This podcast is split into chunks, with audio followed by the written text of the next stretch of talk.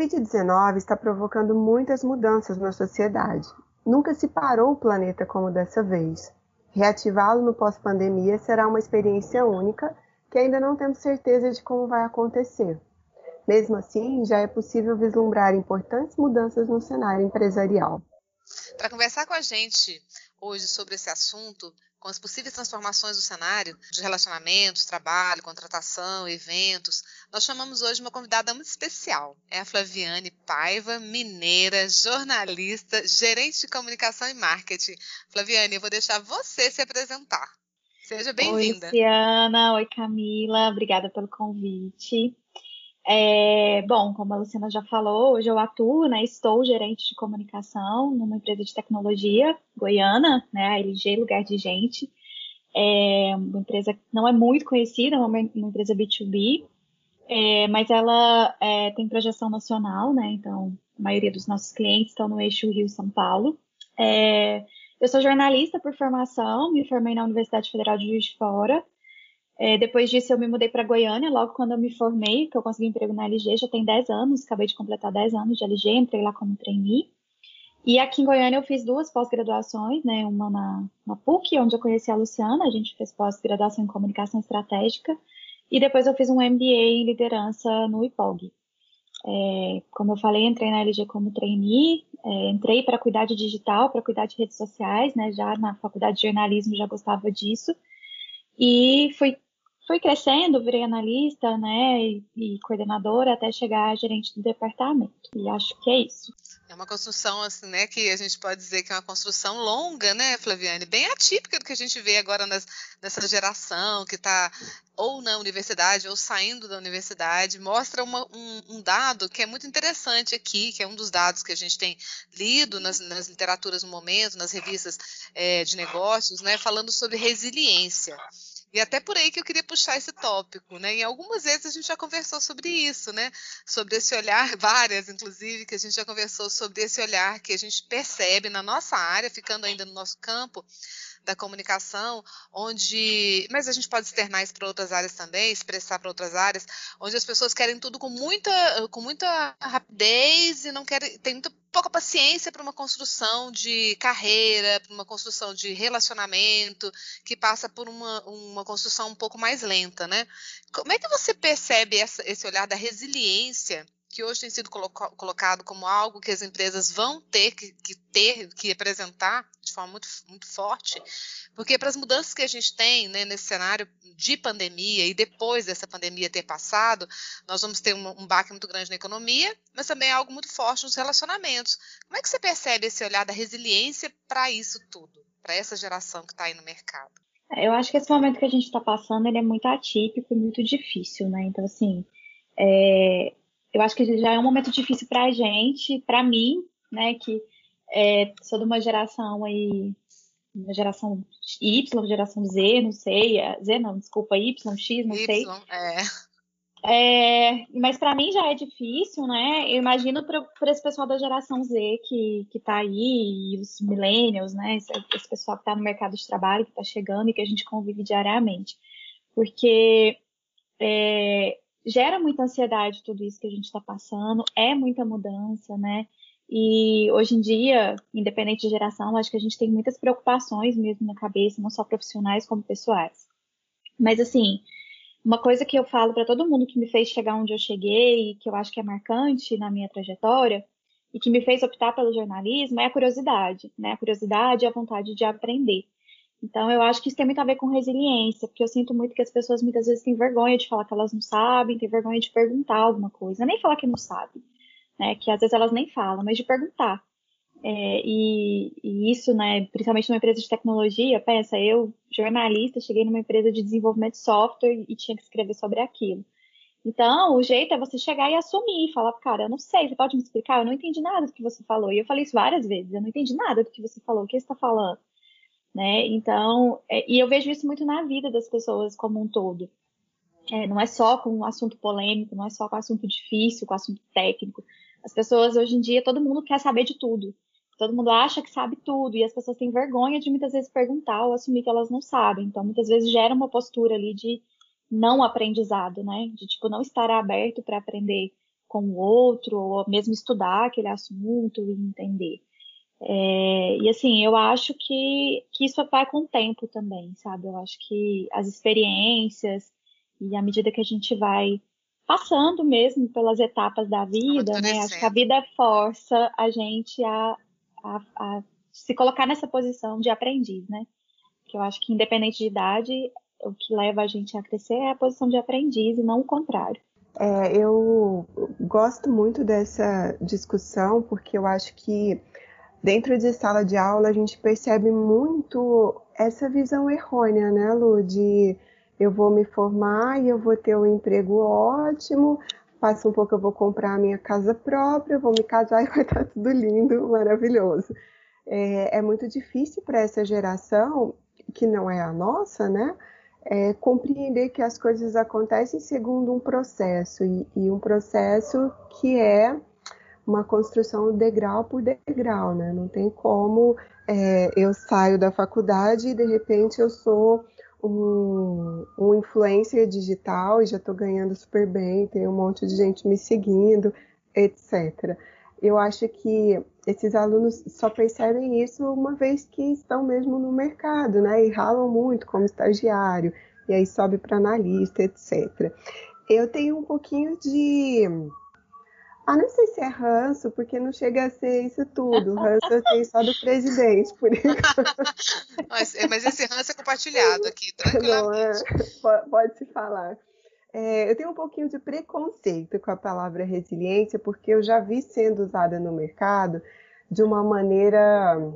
Você tem que suportar tudo que a empresa te colocar, sabe? Dobrar-se ao que está sendo solicitado em algum momento lá na frente você vai ser recompensado. Então, aceite redução de salário, aceite uma jornada é, maior do que a que foi contratada, porque é, essa é a capacidade adaptativa que está sendo requerida agora. Então, eu tenho um pouco de preguiça quando o discurso vem nesse sentido, sabe? Mas sim, eu acho que só o fato de a gente estar aqui, né, produzindo, nós somos resilientes. É, eu acho que tem uma diferença entre resiliência e sobrevivência também, né, Camila? Eu acho que, é, como eu falei, eu acho que é difícil também a gente aplicar certos conceitos nesse momento que a gente está, porque eu não acho que uma redução de salário, aguentar uma redução de salário seja resiliência. Eu, eu não vejo isso como resiliência, sabe? Eu vejo isso como sobrevivência.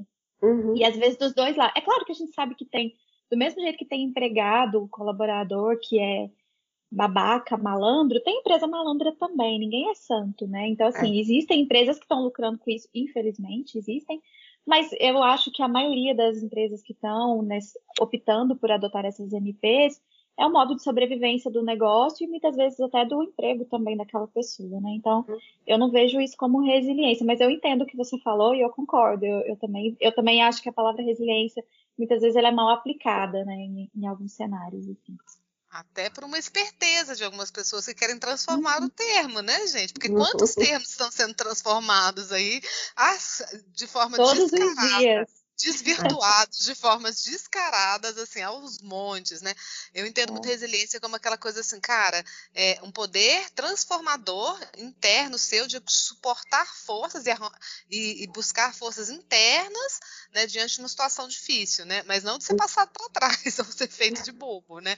Que aí é. é, é aquela transformação que a gente não espera que aconteça, né? Que a gente, pelo contrário, né? abomina, né?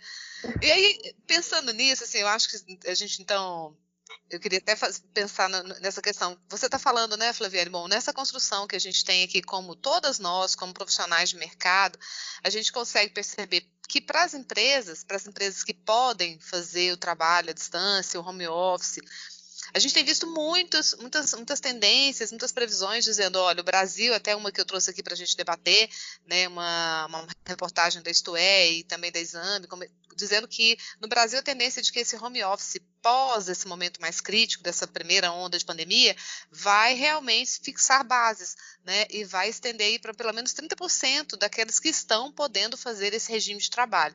Você concorda com isso? Você tem ouvido isso do, dos empresários, dos, dos clientes que vocês atendem na LG? É, não só dos clientes, mas assim, como a gente trabalha com RH, a gente também vê muita pesquisa nesse cenário de gestão de pessoas, né?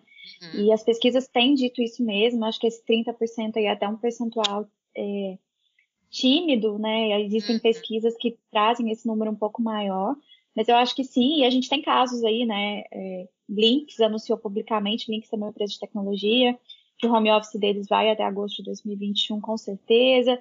A gente tem Nubank e outras empresas que já anunciaram que só voltam é, no ano que vem, né? Que não voltam esse ano.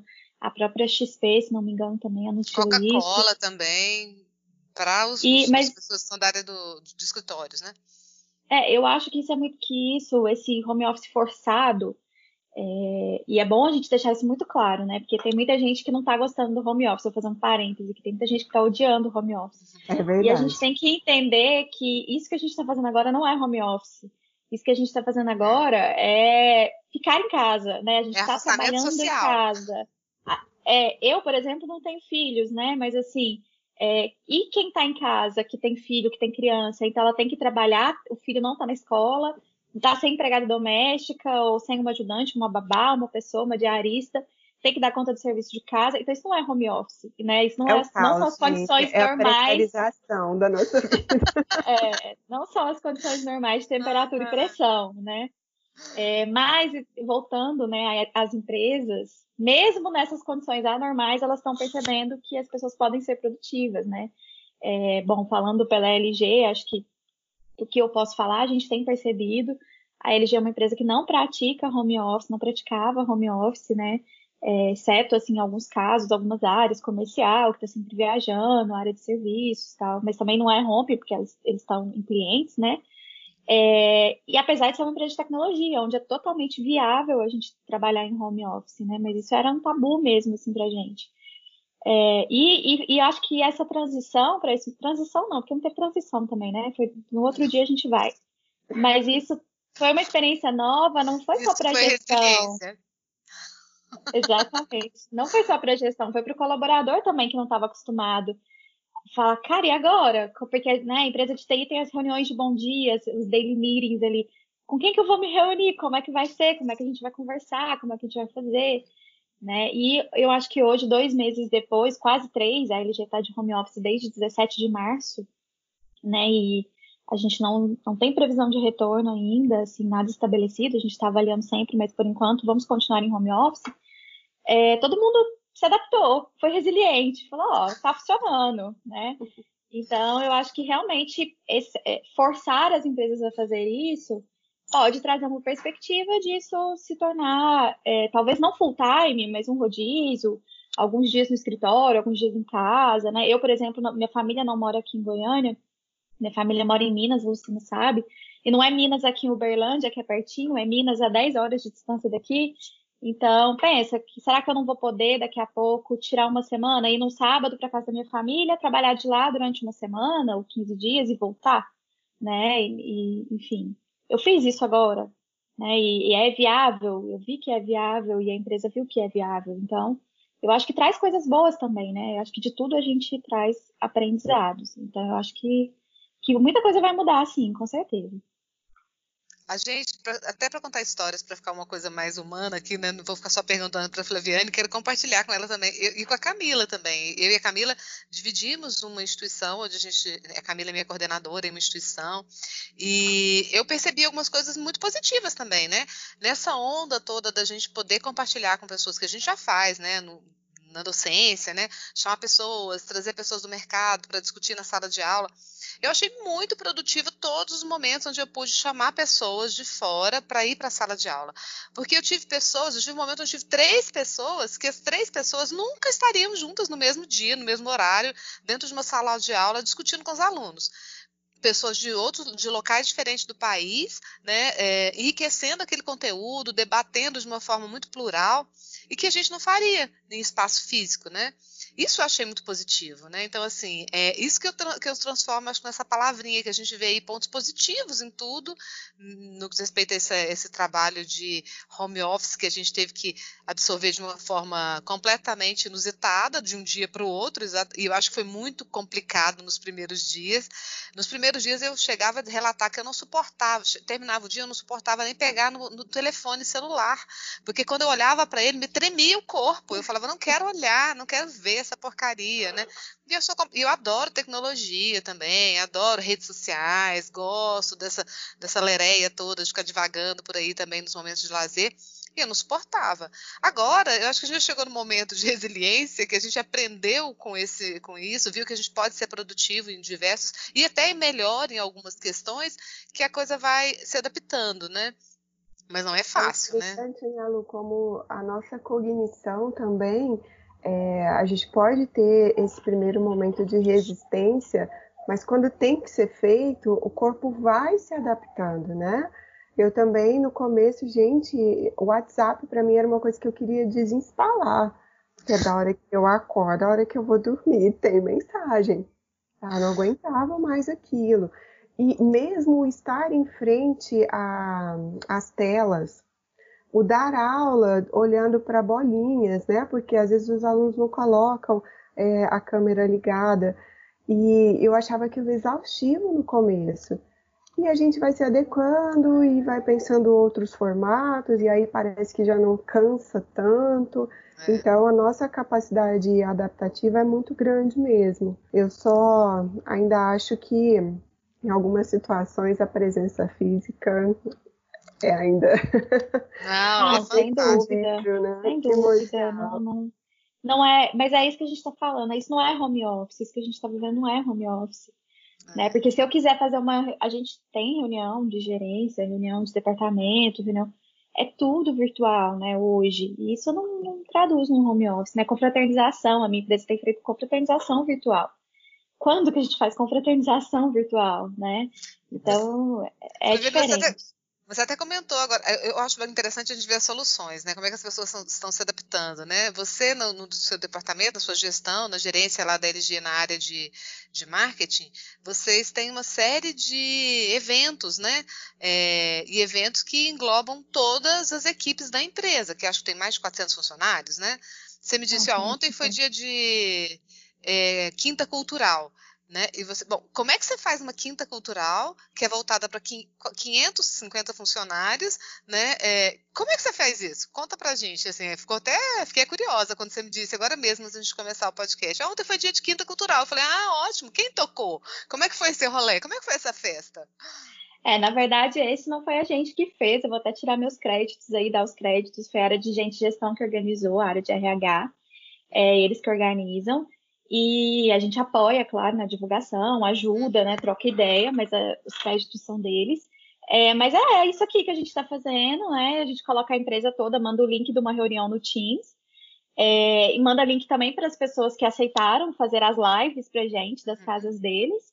E a gente tem o RH apresentando, né? A gente tem um apresentador que fica aqui com a tela, conduzindo o evento e tal. E ontem foi muito legal, porque a gente fez uma campanha é, solidária para arrecadar dinheiro, para ajudar as pessoas que precisam nessa época. Então foi a revelação. E aí a gente também transmitiu ao vivo a presidente da empresa da casa dela, estourando um balão com a equipe que arrecadou mais dinheiro e tal. Foi um momento bem legal. Transmitimos nos nossos canais de redes sociais, fizemos live, é, porque a gente envolveu a comunidade nessa, nessa arrecadação, né? Para prestar conta. Mas é isso aqui. Eu abro um link, o cantor canta da casa dele ali, sem ligar fio, sem mesa de som, sem nada. Mas o interessante são as pessoas comentando no chat, né? Ali, uhul, mandando GIF, batendo palma. Quando o artista acaba de cantar, todo mundo abre o microfone, bate palma, né? E é uma interação. É, e assim, o mais engraçado é que a gente está tendo mais adesão nesses eventos online do que no presencial. E eu acho que é por isso, porque as pessoas estão sentindo falta do contato umas com as outras, né? Então a gente fazia presencial, tinha coffee break, tinha bebida, tinha tudo que não tem agora, né? É, e mesmo assim a gente tem uma audiência maior, e até porque a gente integra pessoas, inclusive dos escritórios, das filiais, né, de outros estados, que quando a gente faz aqui, isso não é possível.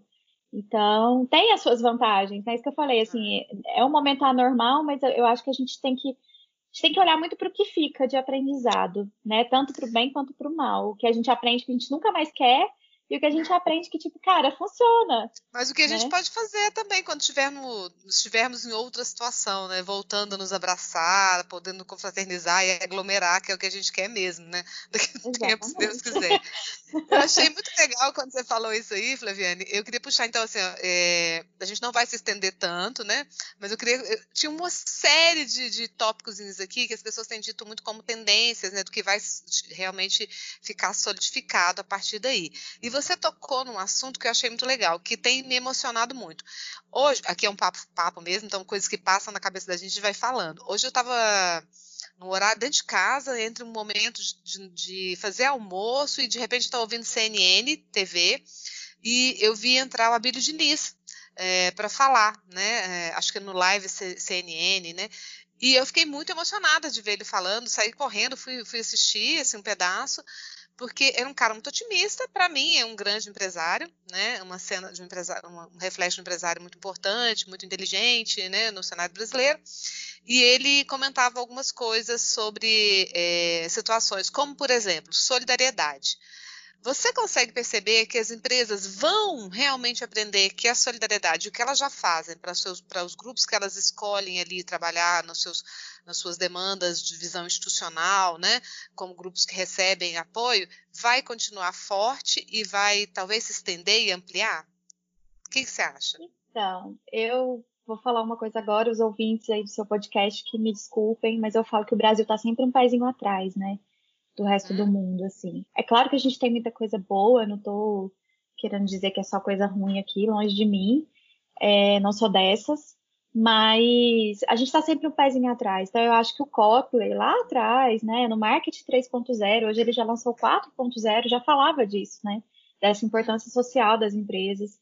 É, só que talvez não tenha tido um momento muito forte para as empresas demonstrarem esse papel social como agora. Né? E eu acho que o Brasil vive um momento carente, muito carente de referências, muito carente de liderança. As pessoas estão muito perdidas, né? Independente de crenças políticas, se é do partido X, Y, ou enfim, fora quem, é... a gente está muito perdido, muito carente de tudo isso. Então eu acho que agora, nesse momento, a gente está vivendo um marketing 3.0, né? Então, como eu falei, bem atrasado e né? Eu nem lembro de quando é esse livro, mas eu li esse livro quando eu saí da faculdade né? E como eu falei, já tem o 4.0. Acho que ele é 2010. Quando, era quando a gente começava a falar de responsabilidade social, né, aqui no Brasil, e aí a gente procurava exemplos de empresas que faziam, grandes empresas, e quase não tinha. Era Geralmente são, eram empresas que são obrigadas por lei, né? é, né? São empresas é, que têm um impacto ambiental muito forte, elas E aí tem que devolver de alguma de outra é. maneira, é. né? Então, é. assim, eu acho que um pouco também é o cair a ficha do. A gente está dentro de um sistema, é uma coisa holística, e para ele continuar funcionando, eu também vou ter que doar. Né? Não, não dá só mais para tirar, não dá só para lucrar mais.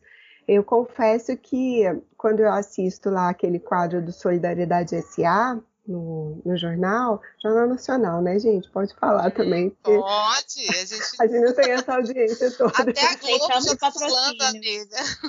Aceitamos patrocínio. É, gente, eu vou anotando, sabe, algumas empresas que eu acho interessantes, que eu quero é, ser cliente. Então, teve a, a Mafre de Seguros, falou lá como é que é que eles estão atuando, a quantidade de cestas que já foram doadas, toneladas de cestas de alimento. Pensei, é. cara, quando eu for cotar o seguro agora em agosto, eu quero cotar com ela. Se a diferença for pequena, eu vou fechar com ela. Então, porque eu acho que pelo menos está é, entendendo o momento e se posicionando de uma maneira que não é claramente só para conquistar mais cliente, né? É para fazer. o contrário também é verdadeiro, né, Camila? Que eu acho que isso é mais triste, né? Porque da mesma forma que você quer comprar da máfia, tem certeza que tem empresas que você não quer comprar.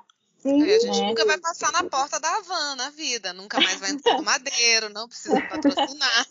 Smart Fit, eu tô fora, é, Já que minha filha cancelar a matrícula. É isso, coco bambu, é... não preciso também. Mas assim, falando da LG, né, a gente sempre teve essa campanha já solidário, é, também uma iniciativa de gente gestão, a gente apoia como comunicação, então todo mundo junto, sempre trazendo ideia nova. É, mas assim, era sempre no Natal, né? Que é uma época que todo mundo faz. A gente já teve outros projetos sociais também, mas eu acho que forte como a gente teve agora, um sentimento mesmo de união e de extrapolar isso, né, levar para fora da empresa e inclusive é uma edição especial que a gente fez no meio do ano, foi justamente por necessidade mesmo, por vontade de ajudar. E quem puxou esse movimento foi a presidente da empresa, né? Então, uma coisa bem legal vinda dela.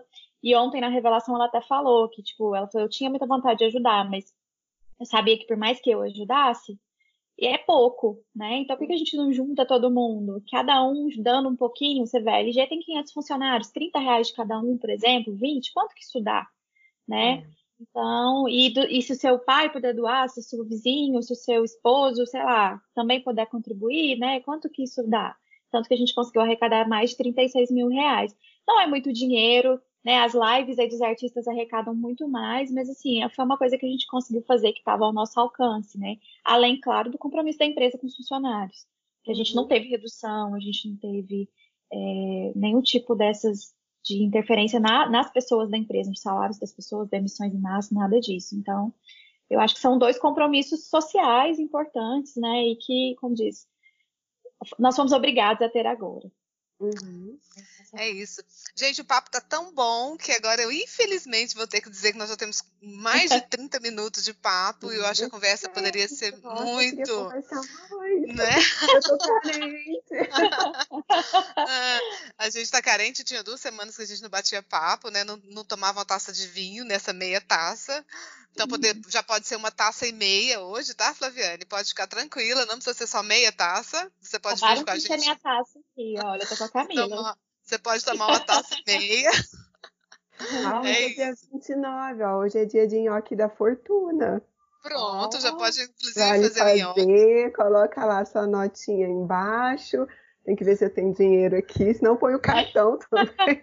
Vale, já vale. Novos tempos. Olha, outro tópico que eu poderia falar é sobre como é que o varejo está se reinventando, no, mas eu vou deixar esse, esse papo para uma próxima, para um dois, né? E até fica o convite, Flaviane. Gostaria muito que você participasse com a gente em outro papo, para a gente poder falar um pouquinho sobre as estratégias do varejo, porque eu acho que é um campo muito interessante a gente discutir, que precisa trilhar caminhos muito. que já estavam abertos, sinalizados, como lá você comentou do Market 3.0, que nós estamos 20 anos atrasados, né, e estamos é, caindo a ficha, a mesma coisa eu acho que vai, fica para esse cenário do varejo, que a gente até já comentou sobre os shoppings no outro programa aqui, mas eu queria ampliar essa discussão, porque eu acho que é uma uhum. Muito importante, principalmente para o nosso cenário goiano e para o cenário do Brasil, que 70% do que a gente tem de segurança do PIB é em cima dos serviços, né, e os serviços praticamente todos voltados para o varejo. Então, essa discussão fica aí com o convite para a gente fazer para a próxima semana, tá? Para a gente falar um pouquinho sobre esse cenário de, do mercado de varejo e do serviço dentro do PIB, dentro do PIB brasileiro para a próxima semana, tá? E antes da gente terminar, então, a Flaviane já sabe, né? A Flaviane, a Flaviane sabe que agora a gente vai falar assim, Flaviane, fala uma dica para a gente aí para inspirar os nossos ouvintes ou para a gente poder compartilhar de alguma coisa que esteja te inspirando nesse momento. Pode ser um filme, pode ser uma série, pode ser um livro, né, um podcast, para a gente compartilhar aqui desse momento. Tá, bom, difícil, né? Tem tanta coisa, a gente está fazendo tanta coisa hoje em dia. É, mas eu vou compartilhar um livro, então. Eu não acabei de ler, mas ele foi super recomendado, eu tenho lido. Eu acho que nesse momento que a gente está, não é bem marketing, mas eu acho que uma coisa que é muito importante, mais do que nunca, é a gente tentar olhar para a gente, né? Porque dentro de casa, não sei vocês, mas a Luciana me conhece, é uma pessoa extremamente ansiosa. E, enfim, é fácil a gente acabar com os poucos bons hábitos que a gente conseguiu em algum momento ter, né? É, eu, por exemplo, moro em apartamento, então exercício físico é um negócio extremamente limitado e quase impossível de ser feito. Principalmente para quem já não gosta muito, né? A vontade já não é muito grande. Então, eu acho que a gente tem que achar outras formas da gente se cuidar. E aí, nessa linha, eu tô lendo um livro que chama Mude Seus Horários, Mude Sua Vida, é um livro que fala da ciência indiana, né, e dos hábitos dos indianos. Então ele fala do Ayurveda, da alimentação, dos horários, né. E eu, eu já fui praticante aí também do Milagre da Manhã, das 5 horas, e eu já percebi o quanto me faz bem acordar cedo. Estava é, na casa da minha família, onde a minha família é de roça, produtor rural, que acorda super cedo, é E, mas o livro traz muitas reflexões bacanas, não só sobre acordar cedo, mas sobre os horários e tudo na vida da gente, como isso impacta na nossa saúde, na nossa produtividade. Então, eu acho que é uma dica bacana para essa quarentena aí, para a gente prestar mais atenção em como o nosso corpo reage aos estímulos que a gente traz para ele, como isso interfere no nosso dia a dia. Legal. E a que bacana.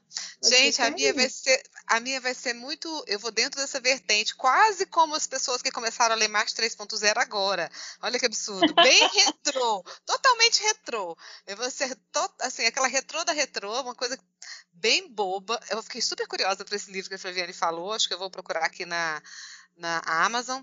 E a minha dica é de uma série, gente, porque eu estou tentando, nesse momento onde a gente não está fazendo job, a gente não está pensando no trabalho, eu tenho, no finalzinho do dia, 10 e meia, 11 horas da noite, eu tenho visto Gilmore Girls.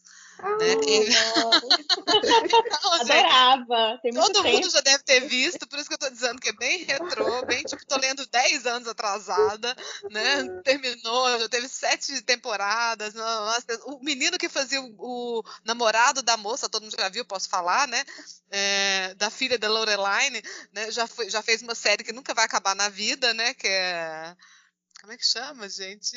O bonitinho, alto, lindo, namorado da filhinha dele, da, da Rory. Ah, cara, depois eu lembro o nome e eu deixo lá nos comentários na, na, rede social. Ele fez aquela série que são dois, são dois anjos, demônios, sei lá. Ah, eu, eu lembro, mas eu não lembro Ah, eu sei qual, Supernatural? Supernatural, então. O menino lá tinha 16 anos, era um bebê quando fazia a e série. E o outro, que, é, que foi namorado dela depois, né, faz This Is Us, que é uma Mas, série ah, maravilhosa. This Is Us, é também. Então, assim, é bem retrô. Para quem, como eu, está de quase 20 anos atrasada, pode assistir Girls, estou amando, adorando. É um vício. Todo dia, 10 e meia, 11 horas da noite, eu estou aqui, assisto. Tem dia que eu falo, não, só vai ser um, só vai ser um. Eu, do lado da minha filha, é muito bacana, que é uma relação muito gostosa da gente também, e a gente fica rindo muito, porque tem muitas coisas que parecem com a nossa relação, do dia a dia. Então, assim, estou apaixonada. É uma diversão. Tem dia que eu vejo, final de semana eu vejo três, a gente vê três, quatro, e dia de semana vai dois, tá? É isso. Bem atrasada. Gente, a minha dica, na verdade, é só uma, uma citação que quando a Flaviane mencionou essa questão da, da LG e dessa ação que eles fizeram agora, e da fala da presidente, me lembrou muito esse trecho aqui que eu vou ler para vocês. É do Jorge Luiz Borges. Inclinei-me a uns 300 ou 400 metros da pirâmide. Peguei um punhado de areia, deixei-o cair silenciosamente um pouco mais adiante e disse em voz baixa: Estou modificando o Saara. Que lindo! Lindo! É? Então pode parecer pouco, só um grãozinho de areia, mas está modificando todo.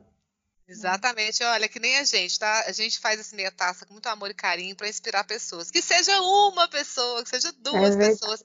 Mas a gente está aqui compartilhando amizade, compartilhando carinho, compartilhando boas ideias e tentando levar um pouquinho de também, por que não, conhecimento para as pessoas que estiverem aqui compartilhando com a gente. É isso. Flaviane, muito obrigada. Obrigada. Vamos continuar. Muito obrigada. Vamos fazer o número dois, viu? Falando sobre varejo. E é isso. Tá então, Saudades de vocês. Fiquem bem, saúde. Namastê. Amém. Para nós, namastê. Beijos. Beijo. Tchau, tchau.